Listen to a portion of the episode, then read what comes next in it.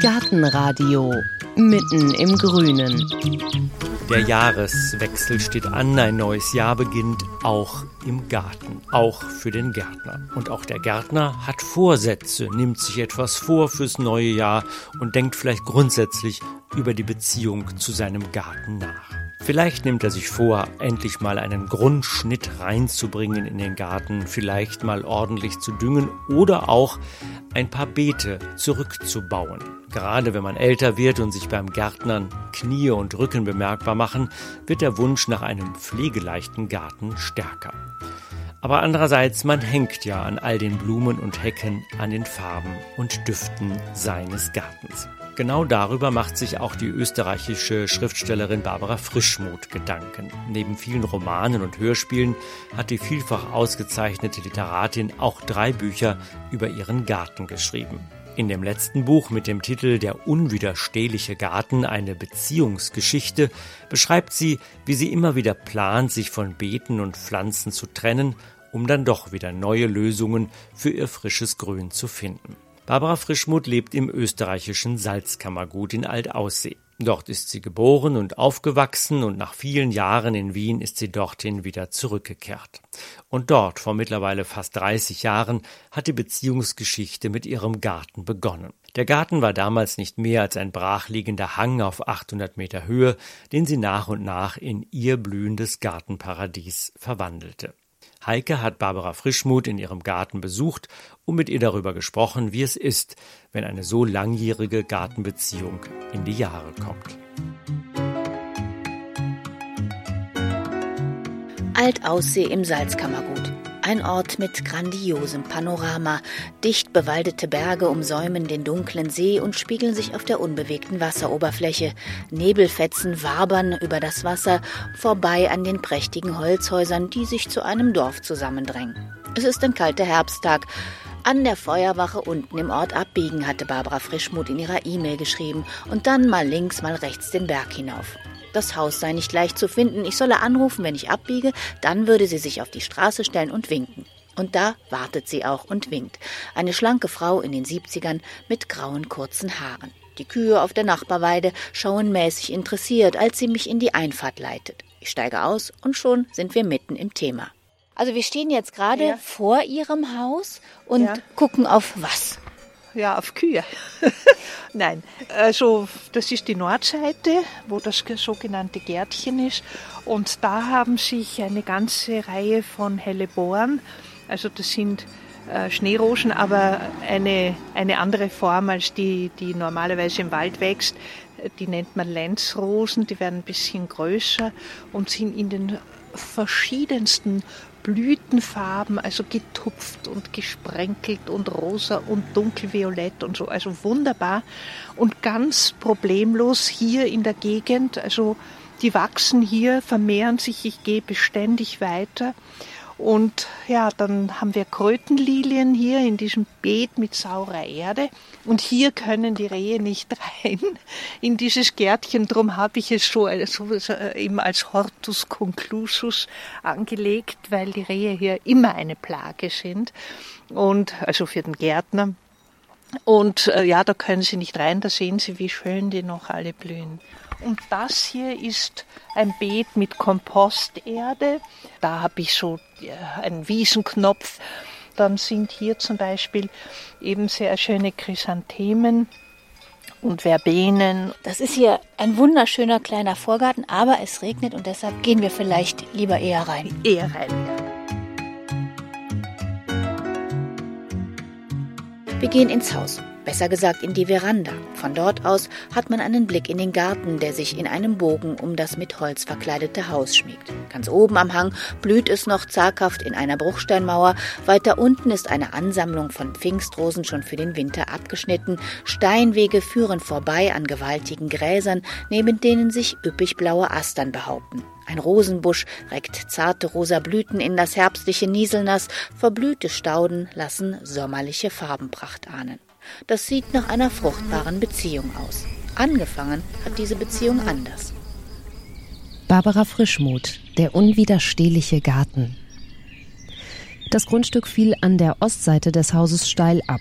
An der Südseite neigte es sich eher gemächlich.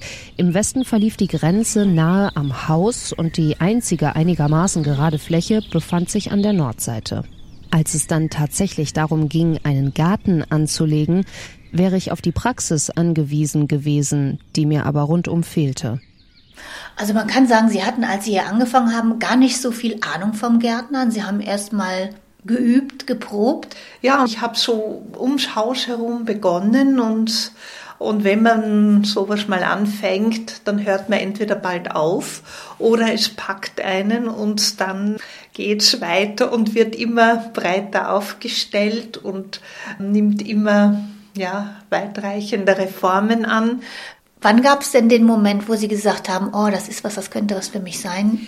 Naja, wollen habe ich das immer, einen Garten haben, nicht? Das war schon etwas, das gehörte zu den idealen Vorstellungen. einen Garten zu haben, den man nach dem eigenen Dafürhalten einfach so gestaltet, wie man möchte. Und am Anfang ist natürlich auch vieles ähm, ein bisschen daneben gegangen oder hat den Vorstellungen nicht entsprochen. Und es war aber dann genau der Punkt, wo ich gedacht habe, jetzt erst recht, jetzt mache ich mich wirklich kundig, damit das, was ich da so einfach in die Erde ramme, auch eine Chance hat, zu der Form zu kommen, zu der es eigentlich kommen soll. Und dann habe ich natürlich mehrere Festmeter Gartenliteratur gelesen und immer wieder experimentiert. Ich wollte eigentlich immer genau wissen und wenn ich irgendwas gelesen habe, was mich überzeugt hat, dann habe ich versucht, es hier also als Experiment nachzumachen und es ist ja doch hier ein eher raues Klima. Wir liegen auf 800 Metern Seehöhe, also der Garten ist ungefähr 800 Meter in den Alpen. Das heißt, also der Winter kommt früh und geht spät. Und dazwischen ist es auch nicht immer warm oder heiß, auch im Sommer nicht. Dann manchmal wieder sehr. Damit mutet man natürlich Pflanzen, vor allem solchen, die im Glashaus gezogen werden, und das werden heute die meisten, einiges zu. Und ich habe wirklich da Erfahrungen gemacht, die mir nur durch Hartnäckigkeit gelungen sind. Welche? Na, zum Beispiel der Acanthus ist ja eigentlich ein mediterranes Gewächs, aber ich habe immer wieder gehört, dass man auch hier Acanthus haben kann und habe natürlich Acanthus-Pflanzen gekauft. Und dann passierte gar nichts. Und das ging ein paar Jahre so. Und wenn, dann kam nur so ein bisschen was, also mickrig. Und dann hat mich irgendwann die Wut gepackt und ich habe gedacht, na gut, wenn du hier nicht willst, dann lass es bleiben. Und habe das alles rausgeholt aus der Erde, wie ich dachte, hätte ich alles rausgeholt. Dem war aber nicht so. Das muss so ein Schock gewesen sein für die Verbliebenen, dass sie im nächsten Jahr in voller Pracht, also zum ersten Mal aufgegangen sind.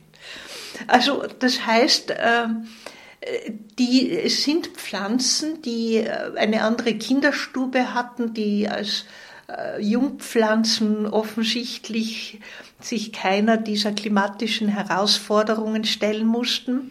Und das dauert dann ein paar Generationen, wo die nur so dahin vegetieren, bis eine kommt, die mit diesem Klima zurechtkommt.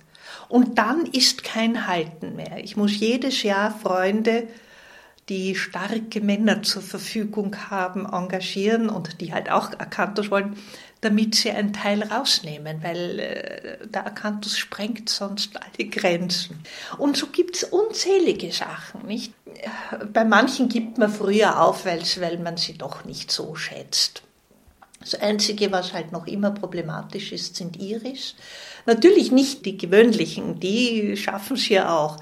Aber ich habe mich halt so in Iris verliebt und habe versucht, wirklich alle Sorten und Arten auszuprobieren und bin einerseits an den Schnecken gescheitert, andererseits auch an der Witterung. Iris, die Pflanze mit Knolle und besonderer Rolle in der Beziehung von Barbara Frischmuth und ihrem Garten. Der Liebling, die Königin im Beet, obwohl schon die erste Begegnung im Kindesalter nicht ganz ungetrübt war. Schwertlilie hatte die Kinderfrau die Blume mit den seltsamen Blüten, die an Schmetterlinge erinnern, genannt. Aber eine Pflanze mit Schwert? Es dauerte, bis sie sich traute, die Blüten anzufassen. Man könnte sich ja an dem Schwert schneiden. Aber irgendwann überwog die Faszination. Und sie hielt an. Ganze vier Kapitel widmet sie in Der unwiderstehliche Garten der Beziehung zu Iris. Ich war Iris Elegantissima zum ersten Mal in einem Kalthaus in Nymphenburg, dem Botanischen Garten von München, begegnet, und sie ging mir lange nicht aus dem Kopf, bis ich über viele Umwege an ein Rhizom kam, was ich damals beinahe für einen Gottesbeweis ansah. Ich hatte sie in keinem meiner Kataloge gefunden und schrieb in einer Gartenkolumne über sie. Ich hoffte, jemand würde sich daraufhin melden und mir eine Knolle offerieren. Tatsächlich meldete sich jemand, der mir zumindest anbot, für mich eine mitzubestellen. Ich getraute mich erst nach Monaten, sie ins Freie zu setzen, obwohl sie als winterhart galt. Warum Iris? Was gefällt Ihnen so gut an denen? Die Form ist wunderschön und sie haben irgendwie so was, wer nicht von ungefähr hat Frankreich eine irische Schwappenblume. Das sind ja keine Lilien. Ja, wir sagen Schwertlilien. Also von daher gesehen sind es Lilien, aber botanisch gesehen eben nicht. Und sie hat schon so was Imperiales. Nur äh, irgendwann siegt dann die Pragmatik und ich habe zwar noch immer irisch, aber diese komplizierten Sorten, die, wenn man viel Glück hat, dann vielleicht zwei, drei Tage einen mit einer Blüte beglücken, also mit denen habe ich jetzt aufgehört. Denn auch die größte Liebe muss sich über die Jahrzehnte als alltagstauglich erweisen.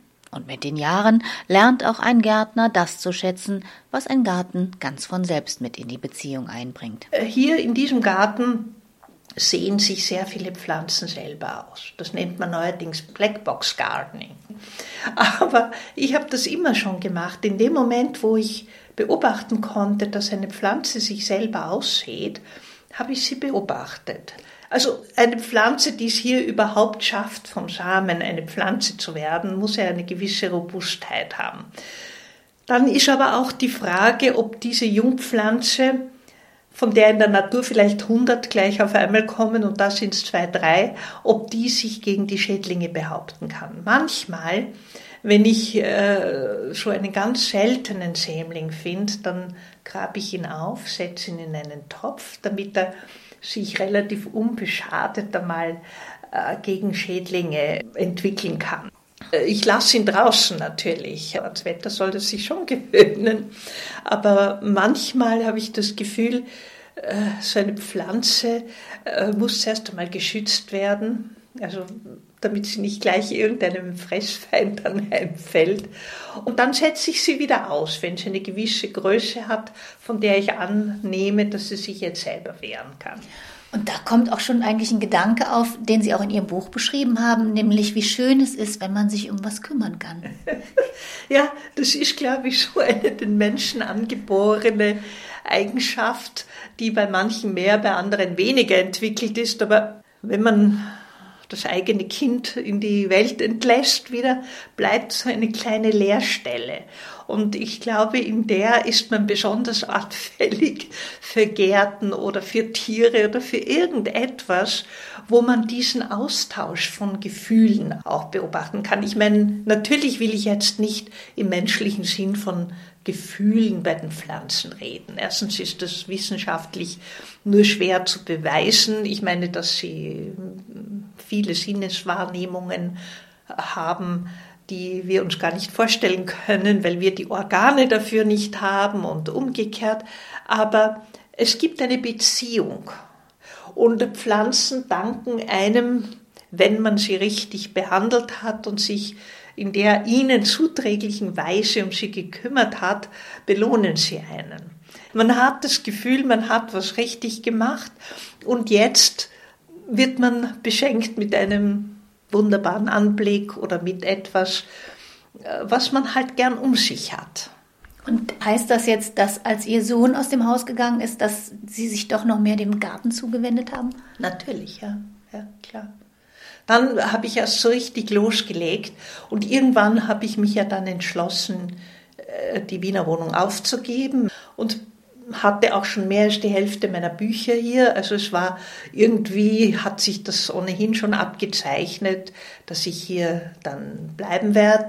Ja, und dann, dann habe ich mit dem Garten eigentlich erst so richtig losgelegt und bin über dieses kleine Areal rund ums Haus gegangen und habe mich ausgedehnt, nicht? Also ich nicht, aber die Pflanzen zumindest.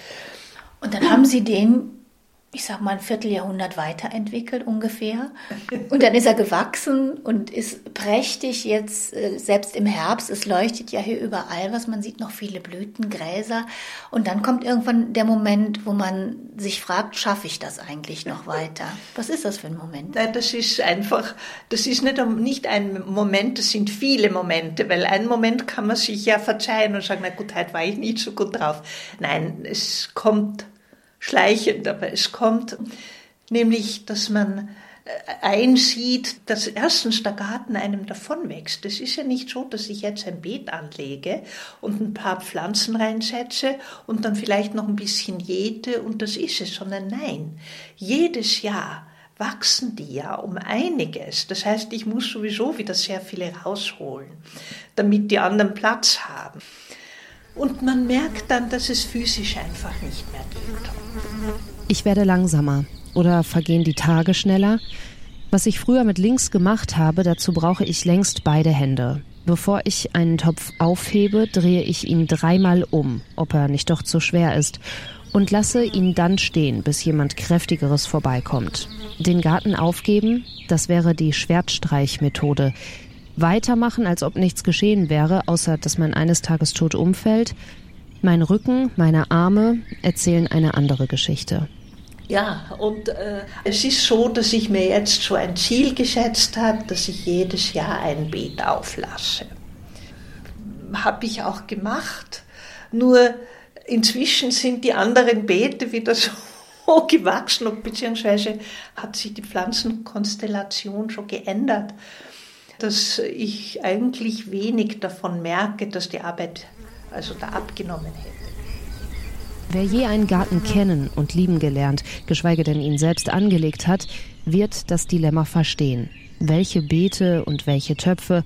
Es hat mich viel taghelles Kopfzerbrechen und nächtlichen Traumschweiß gekostet, um die ersten Entscheidungen zu treffen.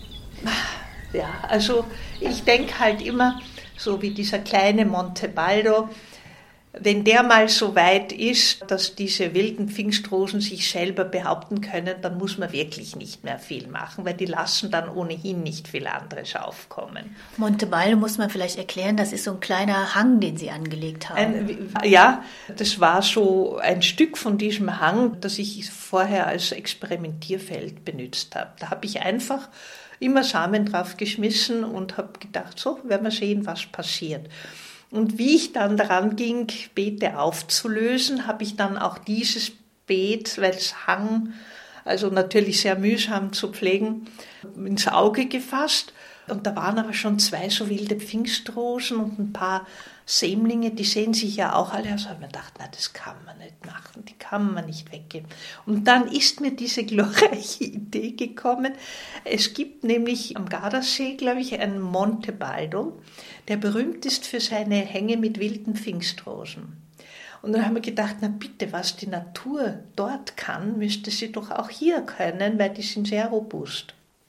Daraufhin habe ich beobachtet, welche von meinen Pfingstrosen, ich habe immer gerne Pfingstrosen gehabt, äh, sich selber aussehen hier. Habe natürlich die Sämlinge aufgenommen, habe sie dort eingepflanzt, aber man begnügt sich ja nicht. Also ich bin wieder zum Kress, das ist diese berühmte Liebhabergärtnerei, Sarastro heißt sie eigentlich in Ort im Innkreis, wo ich jedes Jahr hinfahre und habe gesehen, der hat eine ganze Reihe von so halbwilden Sorten, nicht so Mischungen und, und Hybriden, aber, aber ganz robuste habe ich natürlich zugekauft. Ich hatte gedacht, du wolltest dieses Beet auflösen, sagte die Freundin, die sich ein paar von meinen wie Unkraut wachsenden Wolfsmilchen und Schwertlilien holen kommt. Hab ich auch, antwortete ich, so gut wie. Und was ist das? Sie richtete einen Zeigefinger auf ein paar frisch gesetzte Pfingstrosen neben und unterhalb der beiden Wilden vom Montebaldo. Sie sind natürlich noch nicht äh, so groß wie, wie ein ausgewachsener Pfingstrosenstock, aber sie sind auf dem Weg dorthin. Ich muss natürlich schon noch jeden, also, aber es, dort haben sich so Gänseblümchenkolonien angesiedelt und die sind so dichte Bodendecker, dass da ohnehin schon kaum mehr was Platz hat. Und zugeflogen kamen so Wolfsmilchgewächse, die hier auch sehr gut gedeihen, so ganz zarte, kleine und größere so Zypressenwolfsmilch, die sehr hübsch sind. Oder Leimkraut mit diesen kleinen gelben Blütchen und so. Also die lasse ich. Und zwar dort, wo sie auch gut hinpassen. Die kommen sowieso in rauen Mengen. Und dann denke ich mir ja, also dann kann man das noch vertreten, nicht?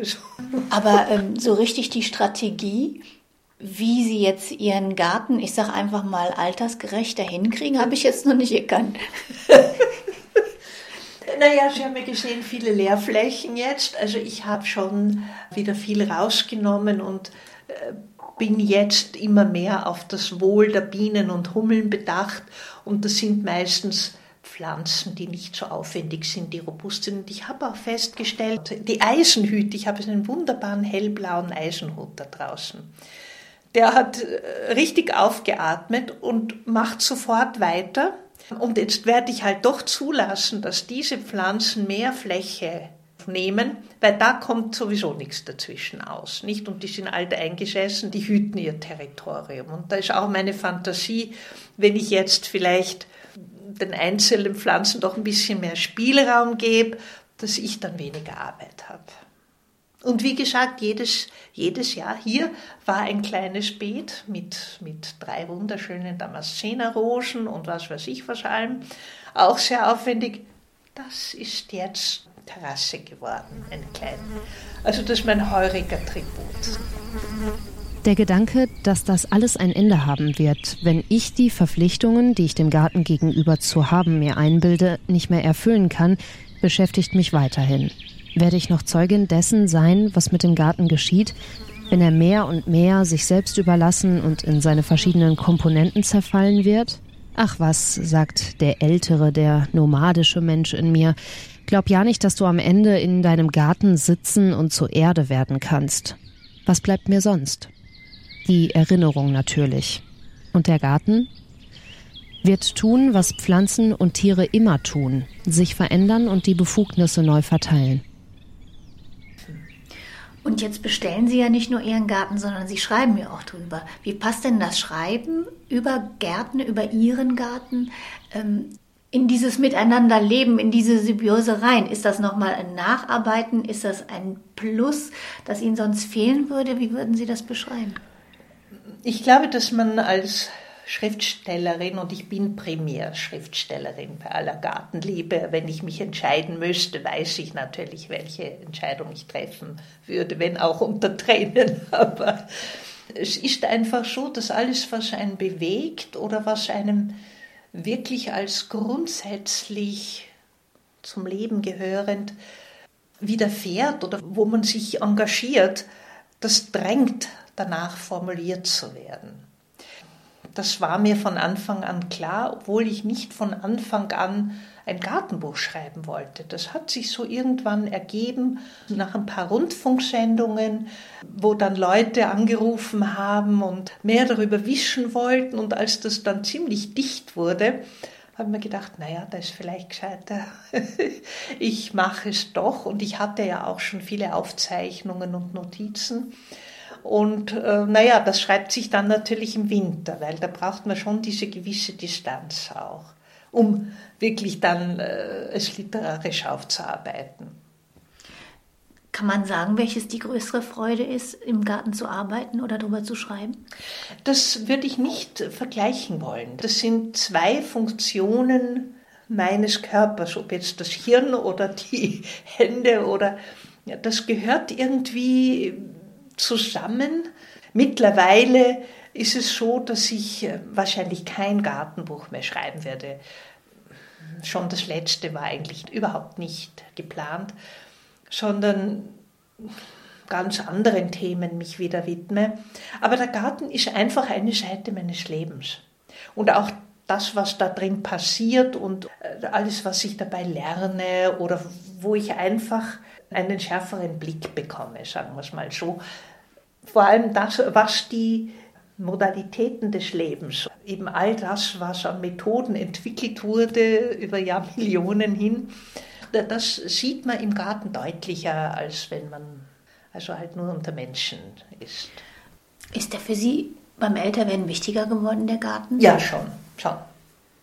Und ich muss auch sagen, dass das Garten schon auch äh, auf die eigene Emotionalität einwirkt. Und in vieler Hinsicht heilsam ist, vor allem wenn man sich furchtbar ärgert oder wenn, wenn es irgendeinen Konflikt gibt, an dem man zwar dran ist, aber wo man im Moment nicht wirklich da äh, ein, zwei Stunden im Garten und es ist nur mehr der halbe Konflikt oder nur mehr der halbe Ärger und manchmal je länger man dann herumwerkelt oder wenn, wenn dann irgendwas toll ist, äh, kann man schon wieder viel souveräner auf diese Dinge schauen. Und das ist intensiver geworden mit dem Älterwerden?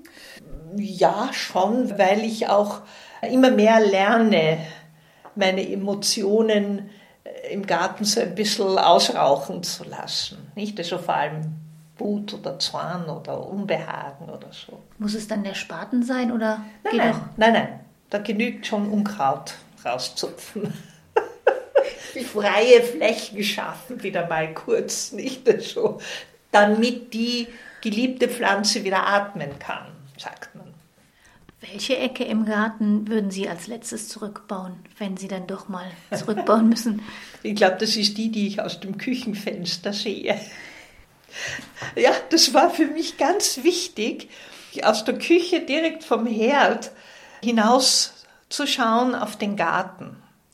Und da fallen mir dann auch die meisten Änderungsvorschläge der Pflanzen auf, nicht? Und dann denke ich, das wäre doch viel schöner, wenn, wenn jetzt das dort stehen würde oder da braucht es noch was, was ein bisschen in die Höhe geht oder da braucht es vorne noch was. Und ähm, ja, das macht mir auch das Kochen also angenehmer, sagen wir es mal so. Das klingt doch, als ob Barbara Frischmuth beim Kochen noch viele Rezepte für den Speiseplan und für den Garten einfallen würden. Viele gute Vorsätze, die sich dann manchmal ganz von selbst erledigen. Mehr von Barbara Frischmuth und ihrem Garten und ihrer Beziehungsgeschichte steht in Barbara Frischmuths Buch Der unwiderstehliche Garten. Einige Zitate daraus gab es in dieser Folge vom Gartenradio schon zu hören. Auf unserer Internetseite gartenradio.fm haben wir eine kleine Gartenbuchliste von Barbara Frischmuth zusammengestellt und ihren Garten ansehen können Sie dort auch. Wir verraten jetzt noch, was es in der nächsten Folge vom Gartenradio zu hören gibt. Und bis dahin verabschieden wir uns mit einem Gezwitscher, das Barbara Frischmuth mit ein bisschen Glück auch in ihrem Garten im Salzkammergut auf 800 Meter Höhe hören kann.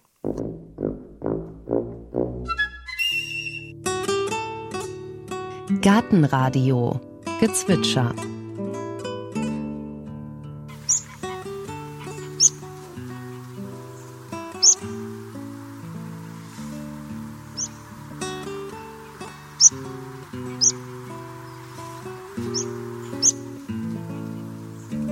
Das war der Bergpieper. In der nächsten Folge hören Sie Gartentipps vom Profi. Der Januar ist tatsächlich in unseren Breiten, also hier Deutschland, ist einfach kein, kein Blühmonat. Das ist so. Also wir müssen nichts tun. Wir können, wenn der Boden offen ist, noch ein paar kleine Sachen pflanzen, wenn wir das möchten. Wir können ein paar, paar kleine Schnittsachen noch aus äh, durchführen. Das ist alles möglich, wenn es mal ein bisschen wärmer ist, wenn man dazu Lust hat. Aber, aber grundsätzlich, man muss überhaupt nichts tun.